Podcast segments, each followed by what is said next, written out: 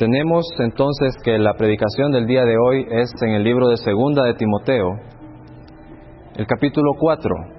Es el pasaje que nos toca en esta mañana. Pero antes de comenzar con el pasaje que vamos a estar estudiando, voy a leer para ustedes el libro de Jeremías en el capítulo el capítulo 16 No, perdón, no es este el pasaje. Perdón, el, el capítulo 1 lo confundí con Isaías. Disculpen. Sí. Dice la palabra del Señor así en el libro de Jeremías, el capítulo 1. Las palabras de Jeremías, hijo de Hilcías, de los sacerdotes que estuvieron en Anatot, en tierra de Benjamín, palabra de Jehová que le vino en los días de Josías, hijo de Amón, rey de Judá, en el año decimotercero de su reinado. Le vino también en días de Joacim, hijo de Josías, rey de Judá, hasta el fin del año undécimo de Sedequías, hijo de Josías, rey de Judá, hasta la cautividad de Jerusalén en el mes quinto. Vino, pues, palabra de Jehová a mí, diciendo, Antes que te formase en el vientre te conocí, y antes que nacieses te santifiqué, te di por profeta a las naciones, y yo dije, ah, ah, Señor Jehová, he aquí no sé hablar, porque soy niño. Y me dijo Jehová, no digas, soy un niño, porque a todo lo que te envíe irás tú, y dirás todo lo que te mande. No temas delante de ellos, porque contigo estoy para librarte, dice Jehová. Y extendió Jehová su mano, y tocó mi boca, y me dijo Jehová, He aquí he puesto mis palabras en tu boca. Mira que te he puesto en este día sobre naciones y sobre reinos, para arrancar y para destruir, para arruinar y para derribar, para edificar y para plantar. La palabra de Jehová vino a mí diciendo, ¿qué ves tú, Jeremías? Y dije, veo una vara de almendro. Y me dijo Jehová, bien has visto, porque yo apresuro mi palabra para ponerla por obra. Vino a mí la palabra de Jehová por segunda vez, diciendo, ¿qué ves tú? Y dije, veo una olla que hierve, y su faz está hacia el norte. Me dijo Jehová, del norte se soltará el mal sobre todos los moradores de esta tierra, porque he aquí que yo convoco a todas las familias de los reinos del norte, dice Jehová, y vendrán, y pondrá cada uno su campamento a la entrada de las puertas de Jerusalén, y junto a todos sus muros en derredor, y contra todas las ciudades de Judá. Y a causa de toda su maldad, proferiré mis juicios contra los que me dejaron, e incensaron a dioses extraños, y la obra de sus manos adoraron. Tú, pues, ciñe tus lomos, levántate, y háblales todo cuanto te mande. No temas delante de ellos, para que no te haga yo quebrantar delante de ellos. Porque he aquí que yo te he puesto en este día como ciudad fortificada, como columna de hierro y como muro de bronce contra toda esta tierra, contra los reyes de Judá, sus príncipes, sus sacerdotes y el pueblo de la tierra, y pelearán contra ti, pero no te vencerán, porque yo estoy contigo, dice Jehová, para librarte. Amado Señor, muchas gracias Padre por tu palabra, gracias Señor Jesús por eh, el tiempo que podemos, Señor, pues meditar en tu palabra, Señor Jesús, y en lo que tú quieres decirnos. Amado Señor, ayúdanos siempre a recordar, Padre eterno, lo que tú quieres que nosotros aprendamos, Señor. Padre, que en esta mañana tu Espíritu Santo hable con fluidez, Señor Jesús, a los corazones. Padre, prepara la mente de cada uno de mis hermanos. Prepara el corazón de cada uno de ellos también, Señor Jesús. Y agradezco grandemente por cada uno de los que está aquí. Ahora, Señor, te pido que no sean mis palabras, Señor, las que sean habladas, sino las palabras que están en tu libro santo, Señor Jesús. La verdad que tú quieres comunicar a tu pueblo, Padre. La verdad que tú quieres comunicar a tus hijos y que ellos han venido a buscar, Señor. Oro y te doy gracias en tu nombre sagrado, Señor Jesús. Amén. Y leí este pasaje relacionándolo con lo que estamos predicando, ¿verdad? En segunda de Timoteo, el capítulo 4 entonces vamos a ir a nuestro pasaje, ¿verdad? Segunda de Timoteo, el capítulo 4, siempre teniendo en mente lo que acabamos de leer en Jeremías, porque lo vamos a estar relacionando en esta mañana. Ya conocen ustedes mi costumbre, ¿verdad? De ir buscando, ¿verdad?, algunos versículos en la palabra de Dios. Y dice la palabra del Señor en el libro de 2 de Timoteo, el capítulo 4, versículos 1 al 4. Te encarezco delante de Dios y del Señor Jesucristo, que juzgará a los vivos y a los muertos en su manifestación y en su reino, que prediques la palabra, que instes a tiempo y fuera de tiempo, redarguye, reprende, exhorta con toda paciencia y doctrina, porque vendrá tiempo cuando no sufrirán la sana doctrina, sino que teniendo comezón de oír, se amontonarán maestros conforme a sus propias concupiscencias, y apartarán de la verdad el oído, y se volverán a las fábulas. Hermanos, el pasaje de esta mañana que tenemos para estudiar, yo lo he titulado Debes recordar. No sé qué tan buenos somos nosotros, ¿verdad? Recordando cosas o olvidándonos de algunas cosas. Pero en esta mañana vamos a ver que el Señor nos pide que nosotros recordemos tres cosas muy importantes que vamos a discutir en este pasaje. La primera cosa que nosotros estamos viendo cuando Dios habló con Jeremías en los primeros tres versículos nosotros vemos unos nombres ahí, ¿verdad? De Josías, Joacim, Sedequías y el tiempo del cautiverio. Y nosotros nos preguntamos, ¿qué querrá decir Dios con ese montón de nombres, ¿verdad? Con estas personas y que tienen que ver conmigo. Porque yo nunca conocí a Joacim, yo no sé quién es Sedequías, ni sé cuándo comenzó el periodo del cautiverio. Pero vamos a ir estudiando, de acuerdo a la Biblia, lo que Dios quiere que nosotros sepamos con respecto a esto. El primer punto de este mensaje se llama Acuérdate que el juicio será para todos. A veces se nos olvida, ¿verdad?, que Dios, además de ser un Dios salvador, ¿verdad?, y un Dios amoroso, también es un Dios que va a traer juicio, que es un Dios santo y que no tolera el pecado delante de su presencia. A veces nosotros simplemente nos ponemos a pensar, Dios me ama, Dios ama a la humanidad, pero nos olvidamos de la parte que Dios dice, si la humanidad no se arrepiente, yo voy a traer juicio sobre ellos. A lo largo de toda la Biblia, desde el libro de Génesis hasta el libro de Apocalipsis, la nación de Israel fue castigada. Las naciones enemigas de Israel fueron castigadas, porque siempre hubo desobediencia ante Dios, siempre hubo oposición al mensaje de Dios. Y si nosotros somos rebeldes también al mensaje de Dios, lo más seguro es que Dios también nos va a castigar. Acordémonos, hermanos, que Dios va a traer juicio. Y dice, las últimas palabras que le está diciendo Pablo, ya habíamos dicho, ¿verdad? Que esta es la última carta que él está escribiendo a Timoteo, las últimas instrucciones. Y cuando nosotros tomamos un documento, ¿verdad? Y lo estamos leyendo y ya vamos por el final, nosotros decimos, aquí viene lo realmente importante, Aquí viene lo que en realidad se me va a encargar. Aquí viene lo que en realidad me quiere decir esta persona. Siempre que uno escribe una carta, por lo general sigue un orden, ¿verdad? Una introducción, un saludo, el cuerpo de toda la carta, ¿verdad? Lo que se quiere comunicar y la conclusión. Ya puede ser una petición, puede ser un agradecimiento, pueden ser muchas cosas, ¿verdad? Las que pueden concluir una carta. Y Pablo le está diciendo a Timoteo en el final de la carta, te encarezco delante de Dios y del Señor Jesucristo, que juzgará a los vivos y a los muertos en su manifestación y en su reino. Y tenemos que en este primer versículo, Pablo le está diciendo a Timoteo, te encarezco. La palabra en realidad, la palabra encarecer, hoy está fuerte el micrófono.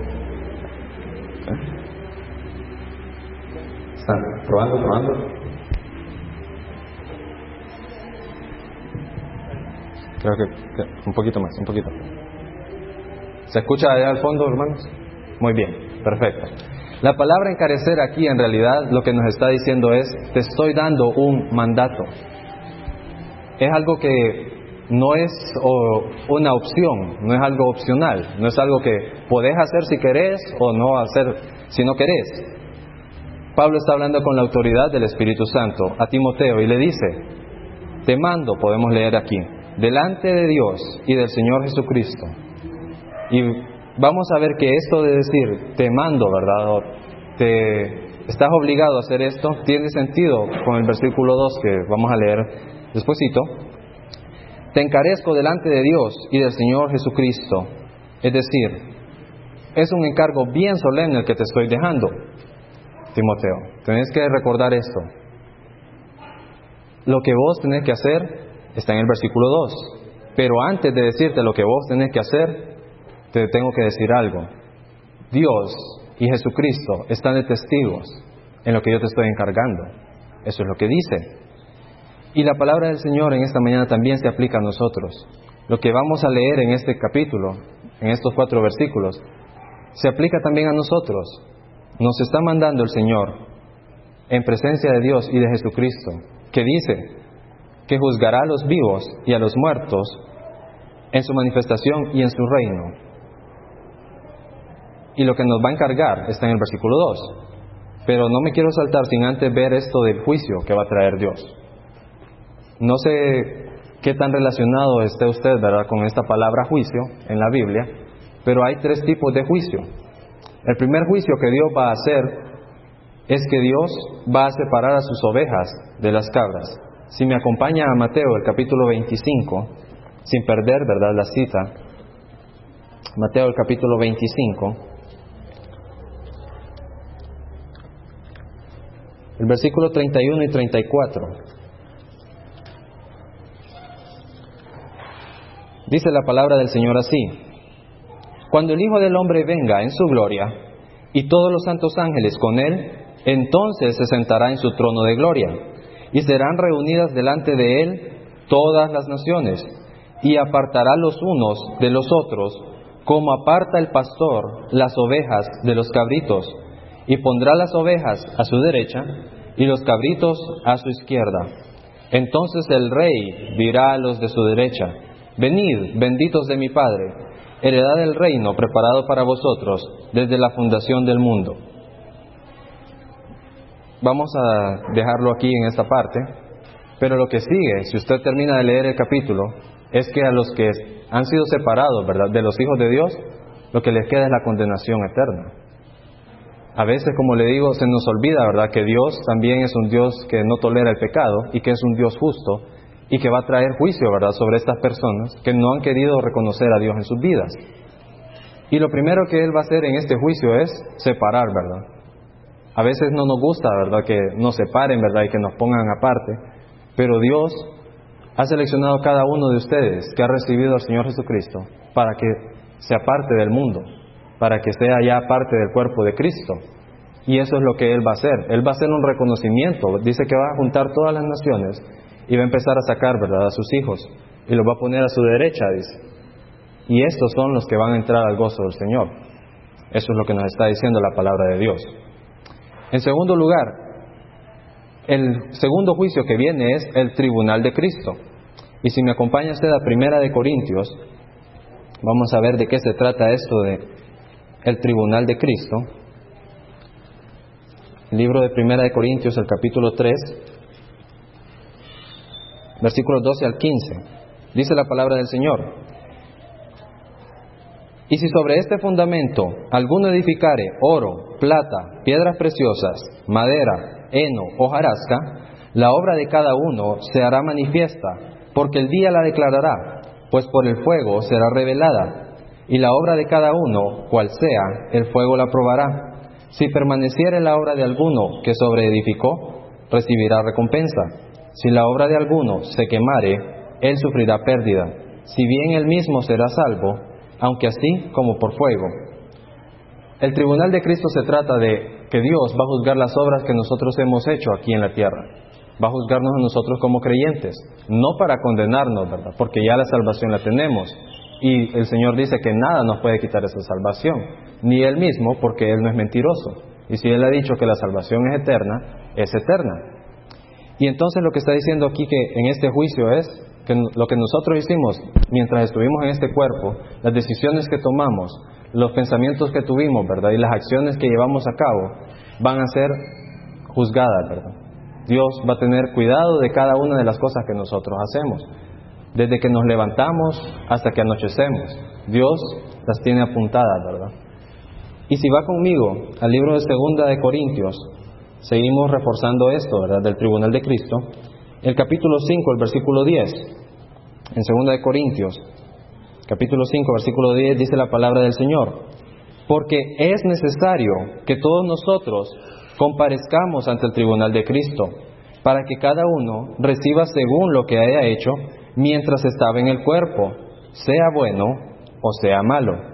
Lo que les estaba diciendo, ¿verdad? Y lo que nos dice el pasaje anterior es que las obras que nosotros hemos hecho, dependiendo de cómo sean, nosotros vamos a recibir o pérdida o recompensa, ¿verdad? Nosotros lo que hemos estado haciendo o va a tener sus beneficios o vamos a sufrir pérdida, ¿verdad? Así como cuando nosotros hacemos una inversión, de nosotros depende, ¿verdad?, si este asunto se lleva a cabo y sale bien. Pero si nosotros invertimos mal, perdemos esa inversión. Y todo lo que hemos invertido, ¿verdad?, en ese negocio, en ese eh, proyecto, lo perdemos. Igual, si sale bien, de nosotros es la ganancia. Entonces, cuando nosotros trabajamos para la obra del Señor, estamos o proveyendo, ¿verdad?, una gran bendición para nosotros, ¿verdad?, que Jesucristo nos va a dar en aquel día, o también nuestra obra va a ser perdida, ¿verdad? Es como que si no hubiésemos hecho nada. Dependerá de cómo estemos viviendo, si en Cristo o en la carne. Y el tercer tipo de juicio que tenemos es el juicio ante el trono blanco.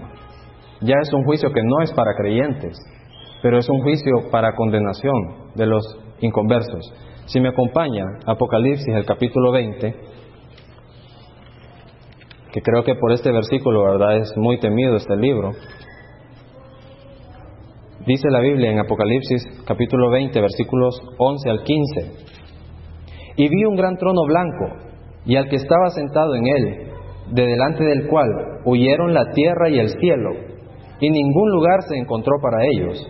Y vi a los muertos, grandes y pequeños, de pie ante Dios, y los libros fueron abiertos, y otro libro fue abierto, el cual es el libro de la vida, y fueron juzgados los muertos por las cosas que estaban escritas en los libros, según sus obras.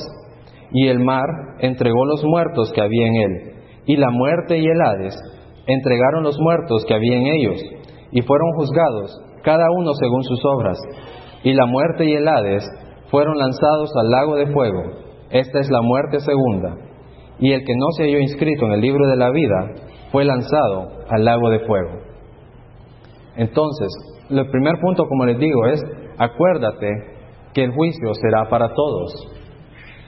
Sabemos que el juicio para los creyentes no es condenación al infierno, no es que vamos a estar separados de Dios. Simple y sencillamente es recompensa si nosotros hemos vivido de acuerdo al Espíritu o pérdida si hemos vivido conforme a la carne. Es decir, que no vamos a tener nada que ofrecerle a Jesucristo cuando estemos allá. Y no me imagino qué vergüenza sería esa, ¿verdad? Estar frente al Señor Jesucristo, el que ha pagado, ¿verdad?, por su vida, el que ha pagado por su entrada al cielo, y decirle, Señor, no hice nada de valor para darte aquí en la gloria. Debe ser algo vergonzoso, ¿verdad? Algo que no, no nos gustaría, ¿verdad?, pasar delante de todos los creyentes y decir, Señor, no tengo nada que ofrecerte. Todo lo que hice fue satisfacer mi propia carne, porque delante de Dios no va a servir ninguna excusa. Él ya nos conoce, Él conoce nuestro corazón. Entonces, volvamos a 2 Timoteo, capítulo 4, para no perder el pensamiento. Dice Pablo, te mando delante de Dios, en presencia de Dios, y del Señor Jesucristo, para que te acordes, ¿verdad? Que Él va a traer a juicio a los que están vivos y a los muertos en su manifestación y en su reino. Es decir, los vivos son los creyentes, los muertos los inconversos, los que no tienen a Cristo. Y cada uno, cada ser humano, sea quien sea, va a tener que someterse a juicio delante de Dios. Y dice la palabra del Señor en el versículo 2, el punto número 2 es este. Acuérdate de compartir el Evangelio. Si hay algo que nos debe motivar a compartir el Evangelio, son estas cosas del juicio que les dije. Acordémonos que nosotros, si vivimos en la carne, no podemos predicar el Evangelio eficazmente. ¿Cómo va a ser posible que si en mi vida hay pecado no confesado, voy a venir yo y le voy a decir a otra persona, necesitas entregar tu vida a Jesucristo, cuando yo mismo no he arreglado mi situación delante de Dios? No puedo llamar a alguien al arrepentimiento si en mi vida no se refleja un cambio. si en mi vida no se refleja que Jesucristo está trabajando. Ahora, también debemos saber esto. Si nosotros estamos viviendo de acuerdo al Espíritu, si nosotros estamos viviendo una vida realmente piadosa, la gente lo echa de ver. Pero hay algo importante aquí. Cuando nosotros en realidad vivimos una vida agradable delante de Dios, va a ser inevitable el compartir la palabra de Dios. Eh, va a ser eh, algo que no, no se puede esconder, pues. Algo que constantemente está en su boca y que le va a decir, mira, la Biblia dice que vos necesitas arrepentirte porque Jesucristo pagó por tus pecados y Él no te quiere condenar, Él lo que quiere es darte vida eterna. Vos mismo te vas a condenar si no recibís a Cristo. Entonces dependerá del estilo de vida que nosotros estemos llevando. La primera cosa que debemos hacer es acordarnos que este juicio va a ser para todos. Y nosotros debemos pensar, bueno, en cuanto a mí se refiere, yo tengo que vivir una vida santa delante de Dios. ¿Para qué? Para ser agradable a Él primeramente y para poder comunicar el Evangelio. Cuando yo comunico el Evangelio, ¿qué estoy mostrando? Amor a las almas, amor a mi prójimo. Y eso es lo que Dios pide. Si nosotros caminamos en obediencia delante de Dios, estamos amando a Dios. Si nosotros compartimos el Evangelio, estamos amando a nuestro prójimo. Y entonces estamos cumpliendo básicamente con todo lo que se pide en el Antiguo Testamento y todo lo que Dios manda. Simple y sencillamente hacer esto. Requiere humildad, porque a veces nos cuesta, ¿verdad? No, señores, que yo siempre estoy luchando con este pecado y, y me cuesta pues reconocer que en realidad tú te mereces algo mejor, te mereces que toda mi vida sea tuya. A veces hay áreas que no le queremos entregar al Señor. A veces hay cosas, ¿verdad?, con las cuales estamos bien aferrados y no nos gusta separarnos. Pero nos dice la Biblia que debemos acordarnos que el juicio va a ser para todos. Y si el juicio que Dios va a traer sobre la vida de nuestros amigos que no conocen a Cristo, sobre la vida de nuestros familiares que no conocen del Señor, si eso no nos mueve a predicar el Evangelio, realmente yo no sé qué le puede mover a usted a que predique el Evangelio. Porque en realidad Dios está diciendo, el hombre tiene un problema conmigo. Ese problema se llama pecado. Y ese pecado lo que lo va a llevar a hacer es a morir espiritualmente, a estar separado de mí, dice el Señor. Ahora, su deber, mi deber, es lo que dice el versículo 1. Estamos con un mandato aquí, delante de Dios y del Señor Jesucristo, que va a juzgar a los vivos y a los muertos en su manifestación y en su reino, a que hagamos lo que dice el versículo 2. Que prediques la palabra, que instes a tiempo y fuera de tiempo, redarguye, reprende, exhorta, con toda paciencia y doctrina. Estábamos leyendo en el libro de Jeremías, ¿verdad? Capítulo 1. Y vamos a hacer alguna pequeña comparación en este momento. Este hombre Jeremías está describiendo que cuando Dios lo llamó, él le dijo, Señor, ¿cómo voy a predicar yo si soy un niño? ¿Cómo voy a compartir tu palabra si en realidad no conozco nada, pues? Pero le dice el Señor, desde que fuiste concebido yo te conocí, le dice. O sea, ni siquiera tenía conciencia Jeremías cuando el Señor ya conocía desde antes de que él naciera cómo iba a ser él y la labor que él iba a hacer. Igual con cada uno de nosotros. El Señor ya nos conoce de antemano. Él conoce cómo íbamos a hacer, Él conoce cómo somos y cómo vamos a hacer. Entonces, le dice aquí el Señor a Jeremías, en el capítulo 1, versículo 4, vino pues palabra de Jehová a mí diciendo, antes que te formase, en el vientre te conocí, y antes que nacieses, te santifiqué, te di por profeta a las naciones. Y yo dije, ah, ah, Señor Jehová, he aquí no sé hablar, porque soy niño. Y me dijo Jehová, no digas, soy un niño, porque a todo lo que te envíe irás tú, y dirás todo lo que te mande. No temas delante de ellos, porque contigo estoy para librarte, dice Jehová. Y extendió Jehová su mano y tocó mi boca, y me dijo Jehová, he aquí he puesto mis palabras en tu boca. Ahora, si lo traemos a lo que Pablo le está diciendo a Timoteo, ¿cómo lo podemos relacionar esto? Dios le está dando un encargo a Timoteo. Dios le está dando un encargo a Jeremías. Dios le está dando un encargo a usted. Es un encargo que usted ni cuenta se dio, pero cuando recibió a Cristo, usted ya lo firmó, ya lo selló. Tengo que predicar la palabra de Dios. Como ya sabemos, con nuestra vida y con nuestro testimonio nosotros predicamos la Biblia. Pero como les digo, si en realidad nosotros estamos viviendo una vida agradable delante de Dios, el hecho de compartir la palabra de Dios va a ser inevitable. Dice aquí Jeremías, y extendió Jehová su mano y tocó mi boca y me dijo Jehová, he aquí he puesto mis palabras en tu boca. Y yo le pregunto, ¿las palabras del Señor están en su boca, hermano? ¿Cuántos me pueden decir amén? Amén. Hemos sido llamados a predicar la palabra de Dios. Así como Pablo le está diciendo a Timoteo, acordate Timoteo, Dios va a traer juicio, acordate Timoteo que lo que va a salvar a las personas de ese juicio es la palabra de Dios, es compartir el Evangelio. Y si volvemos otra vez a segunda de Timoteo, capítulo 4, le voy a hacer una recomendación, hermano, antes de que sigamos. Sería bueno que se consiguieran unos tres separadores, ¿verdad? Para cuando me toque predicar, para que tengamos ahí y no perdamos los pasajes. Y dice aquí, que prediques la palabra, que instes a tiempo y fuera de tiempo, redarguye, reprende, exhorta, con toda paciencia y doctrina. Lo que podemos leer aquí con este significado de palabra, y yo lo busqué para ustedes, ¿verdad? Es que podemos decir que prediques lo que Dios ha comunicado, que prediques la sentencia, que prediques, eh, la otra palabra es, ya lo olvidé, permítanme, que prediques el Evangelio, así lo podemos leer aquí, dice que prediques el Evangelio, que prediques la sentencia o que prediques lo que Dios ha comunicado. Eso es nuestro deber. Y dice aquí, que instes a tiempo y fuera de tiempo. Es decir, algo que ya sea que te convenga a vos decirlo o no te convenga, lo vas a tener que hacer. Y le voy a contar algo. Estábamos en la predicación anterior, ¿verdad? Eh, del domingo antepasado, recordando que Josías fue un hombre que se entregó completamente a Dios. Porque cuando él escuchó la palabra de Dios, él dijo, estamos haciendo las cosas mal.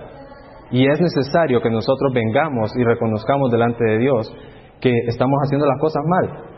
Entonces, déjeme decirle que este hombre Josías, ya leímos en Jeremías el capítulo 1, vivió al mismo tiempo que Jeremías. Y Jeremías se gozaba porque Josías era un rey justo, porque Josías en realidad era entregado a Dios, porque Josías en realidad había hecho reformas en todo el pueblo de que todo el mundo debía buscar a Dios. Pero ¿qué pasó cuando Josías murió? Su hijo Joacim no fue agradable delante de Dios. Y si usted quiere saber más con respecto a esto, puede leer desde Segunda de Reyes, el capítulo 23, hasta terminar el libro de Segunda de Reyes. Lo que sucede aquí es que Jeremías, cuando estaba gobernando Josías, todo era tranquilo, ¿verdad? Todo estaba bien, porque todos estaban siguiendo la voluntad de Dios. Entonces era fácil comunicar la verdad que Dios le había dado a Jeremías. Pero después muere Josías y queda Joacim. ¿Y qué dice la Biblia que hizo Joacim? Dice la palabra del Señor, si usted lee ahí en Segunda de Reyes desde el 23 en adelante, que Joacim hizo lo malo ante los ojos de Dios. Y sabe, cuando Josías murió, el profeta Jeremías escribió el libro de lamentaciones, porque él se lamentaba al ver cómo el pueblo había abandonado a su Dios, cómo se habían olvidado del Señor. Y le pregunto, ¿será que es diferente hoy en día? ¿Será que todas las personas aman a Dios y en realidad quieren servirle? Es lo mismo. El mensaje a lo largo de la Biblia siempre va a ser lo mismo. Rebeldía de parte del corazón del hombre. Rebeldía en contra de Dios. Y nuestro llamado es, al igual que Jeremías y al igual que Timoteo, acordarnos que va a venir un juicio para estas personas. Y acordarnos que nosotros, que conocemos la verdad, debemos sacarlos de esa condenación. Y que nosotros, que hemos sido llamados para esto, debemos cumplir con nuestro deber. Porque, como le digo, desde el momento que usted recibió a Cristo, usted firmó ese contrato.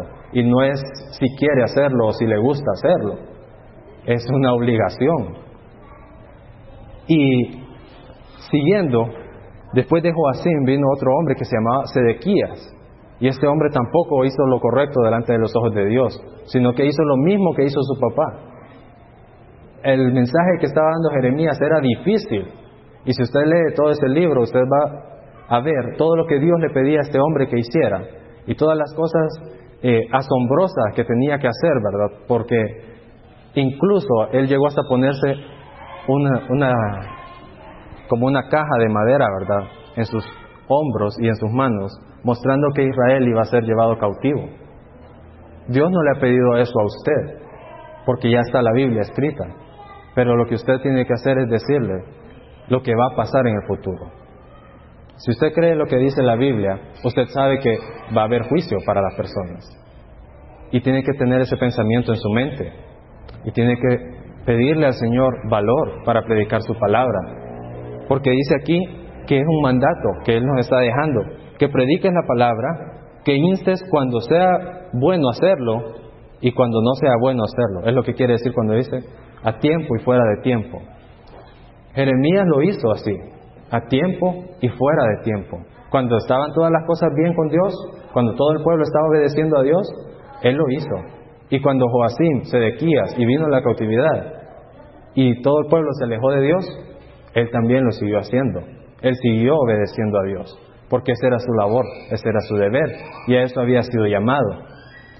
Igual nosotros, ese es el llamado que Dios nos está haciendo. Y si no lo hemos estado haciendo, pues hoy es un buen día para comenzar. Entonces, el primer punto es, acuérdate que el juicio será para todos. Y si usted no le mueve, como le digo, el hecho de que conoce personas que están yendo rumbo al infierno y no les predica la palabra de Dios, pues no sé qué más puede motivarlos, ¿verdad? Pero si no les motiva eso, pues por lo menos motívese a que usted va a recibir recompensa en el cielo o va a recibir pérdida delante de Cristo y no va a tener nada que ofrecerle.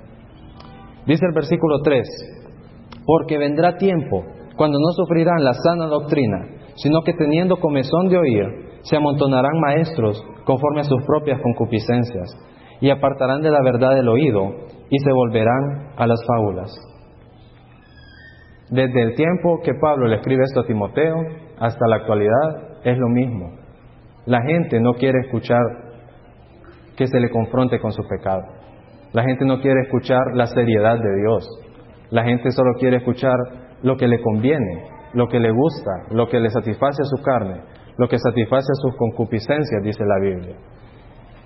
Ya no quieren oír de infierno. Y de hecho yo estaba yo estaba viendo, ¿han visto ustedes los semillitas de BBN, verdad? Esas tarjetitas pequeñitas que solo tienen el nombre de la emisora y una pregunta atrás. Y me dice una muchacha, ¿por qué andan dando esto? Me dice, mira esta pregunta que sale aquí, me dice. Si usted muere hoy, ¿a dónde iría su alma? Porque están hablando de la muerte, dice. Asustada la mujer, ¿verdad? Porque le estaban preguntando a dónde iría su alma. La gente no quiere saber, ¿verdad? Ellos saben que van al infierno. Y si usted le pregunta, ¿para dónde vas? Mm, la verdad yo no estoy bien con Dios, yo estoy condenado. Y creen que es una cuestión de, un jueguito, ¿verdad? Una bromita ahí de que me voy a ir al infierno y allá voy a estar un buen rato haciendo una barbacoa con Satanás. Pero la situación no es así. La Biblia habla de un juicio frente a un Dios santo. Y a mí me daría miedo estar condenado, gracias a Dios por Jesucristo y su sacrificio. Y dice, vendrá tiempo cuando no sufrirán, es decir, no van a tolerar siquiera que usted le diga, necesitas arrepentirte.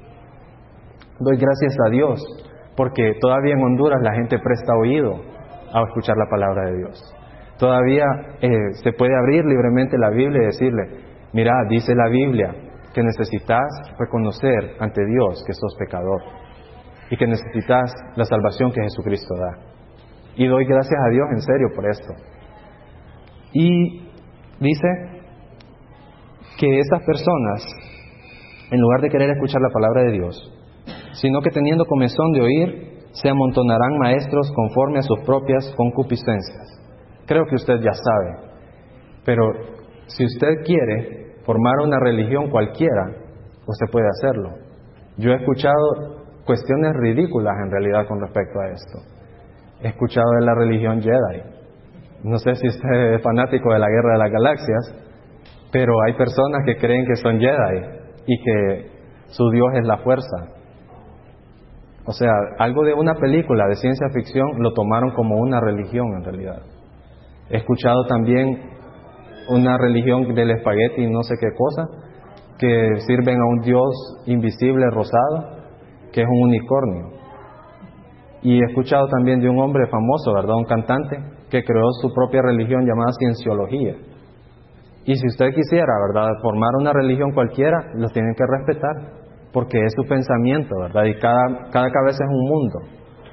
Pero ¿qué, ¿qué tiene que decir Dios al respecto? ¿Qué es lo que dice Dios a mi vida? ¿Será que a Él le agrada que nosotros vengamos y digamos, no, como yo pienso así, vos tenés tu filosofía, yo tengo la mía, vos tenés tu verdad y yo tengo la mía? ¿Será eso lo que el Señor en realidad está diciendo? Dios dice, hay una sola verdad. Jesucristo vino a la tierra y murió por tus pecados. Ya si no quieres creer en eso, pues estás mal porque Él resucitó. Y si, no, y si te cuesta creer que murió por tus pecados, te va a costar más creer que resucitó. Entonces, nuestro deber, hermanos, es aunque no nos quieran escuchar, predicar la palabra de Dios. Porque usted cree que a Jeremías lo querían escuchar. No lo querían escuchar. La gente le pegaba bofetadas, los otros profetas le decían, ¿de dónde se ha ido el Espíritu de Dios de mí para hablar a través de vos? Y le, lo golpeaban, lo menospreciaban.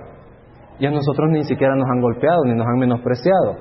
Tenemos la libertad de predicar el mensaje del Evangelio. Como le digo, ese es nuestro llamado y estamos viviendo en ese tiempo. Entonces, lo que debemos recordar es el tercer punto, acordarnos que el momento de compartir el Evangelio es ahora, es hoy, porque cuando venga Jesucristo en su manifestación y en su reino, ya va a ser muy tarde, ya no vamos a poder compartir el Evangelio con nadie. Es tarde para decir, yo le pude haber predicado el Evangelio, y me dice mi hermana, el hubiera no existe, y es cierto, yo hubiera hecho esto, yo hubiera hecho aquello, yo hubiera hecho lo otro, pero eso ya pasó y ya no existe. Solo es la palabra que está ahí, el hubiera. Lo que nos queda ahora por hacer es el ahora, este momento. Acordémonos que el momento para compartir el Evangelio es hoy, es ahora. Y es lo que le está diciendo Pablo a Timoteo. Acordate, Timoteo, que Dios va a traer un juicio. Acordate de predicar la palabra de Dios. Acordate que el momento es ahora, porque ahorita es que están sufriendo esto. De que están escuchando cualquier maestro que dice cualquier cosa con tal de satisfacer a la carne, ¿verdad? A cualquiera le gustaría, ¿verdad?, llegar a una iglesia donde le digan, ven hermanito, comparte con nosotros y te vas tranquilo, te vas a, a tu casa en paz. Sencillo. Pero llegar a un lugar donde le digan, usted que cruzó esa puerta viene con pecado delante de Dios y necesita reconocer que necesita arrepentimiento. No, yo a esa iglesia no vuelvo. ¿Para qué voy a ir ahí? Me acuerdo que a Mamichín no la llega a visitar uno de sus sobrinos porque le dice que la regaña. No, es que yo no voy donde mi abuela porque me regaña. Yo no voy a esa iglesia porque me predican la verdad. Entonces, yo no me junto con ninguno de ustedes porque me habla la verdad. Ojalá si dijeran de nosotros, ¿verdad? Ojalá si dijeran de mí. Yo no me junto con vos porque vos siempre me estás regañando. Así deberíamos ser nosotros. Que instes a tiempo y fuera de tiempo. Es lo que la palabra del Señor nos manda. Vamos a orar. Amantísimo Señor, muchas gracias Padre por esta carta preciosa de Segunda de Timoteo. Gracias, Señor, por eh, el recordatorio que hace Pablo a Timoteo de que no debe olvidar, Señor Jesús, que tú eres santo y que tú vas a traer juicio, Señor, tanto para creyentes como para incrédulos. Y que también, Señor Jesús, nuestro llamado es a predicar la palabra a tiempo y fuera de tiempo, a redarguir, a reprender el pecado, a contrarrestar el pecado, Señor Jesús, a mostrarle a las personas que están en desobediencia delante de ti, Jesús, y que necesitan reconocerte como Señor y Salvador. Y si nosotros, Padre, como hijos tuyos, te hemos fallado y te hemos ofendido con nuestros pecados, también perdónanos, Padre, porque es necesario, Señor Jesús, que constantemente revisemos nuestra vida, porque no somos perfectos, Señor, y necesitamos siempre estar viniendo con humildad delante de ti a pedirte perdón por nuestros pecados y que tu sangre preciosa siempre nos libre de cualquier maldad. Señor amado, ayúdanos a acordarnos también, como Pablo le recordó a Timoteo, que el momento para compartir el Evangelio es ahora. Señor, hoy hay tantas cosas que se pueden escuchar en la calle, tantos pensamientos y ideas, Señor, y lógicas que hay, pero Señor, la verdad es una. Jesucristo murió y resucitó y a Él debe ser toda la gloria y la honra. Señor amado, si esa verdad no nos mueve a predicar el Evangelio, si esa verdad de que tú traerás juicio no nos conmueve, Señor Jesús, y no nos pone a cuenta delante de ti, pues Señor Jesús, solamente tu Espíritu Santo puede convencer de estas cosas, Padre.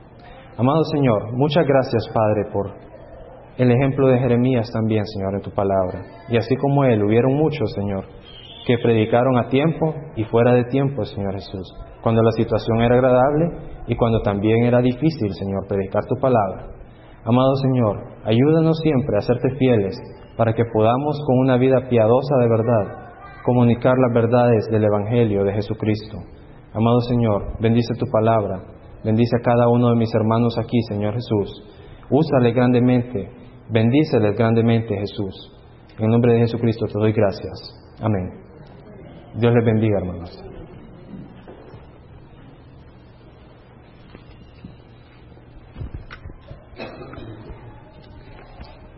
segunda de Timoteo 4.2.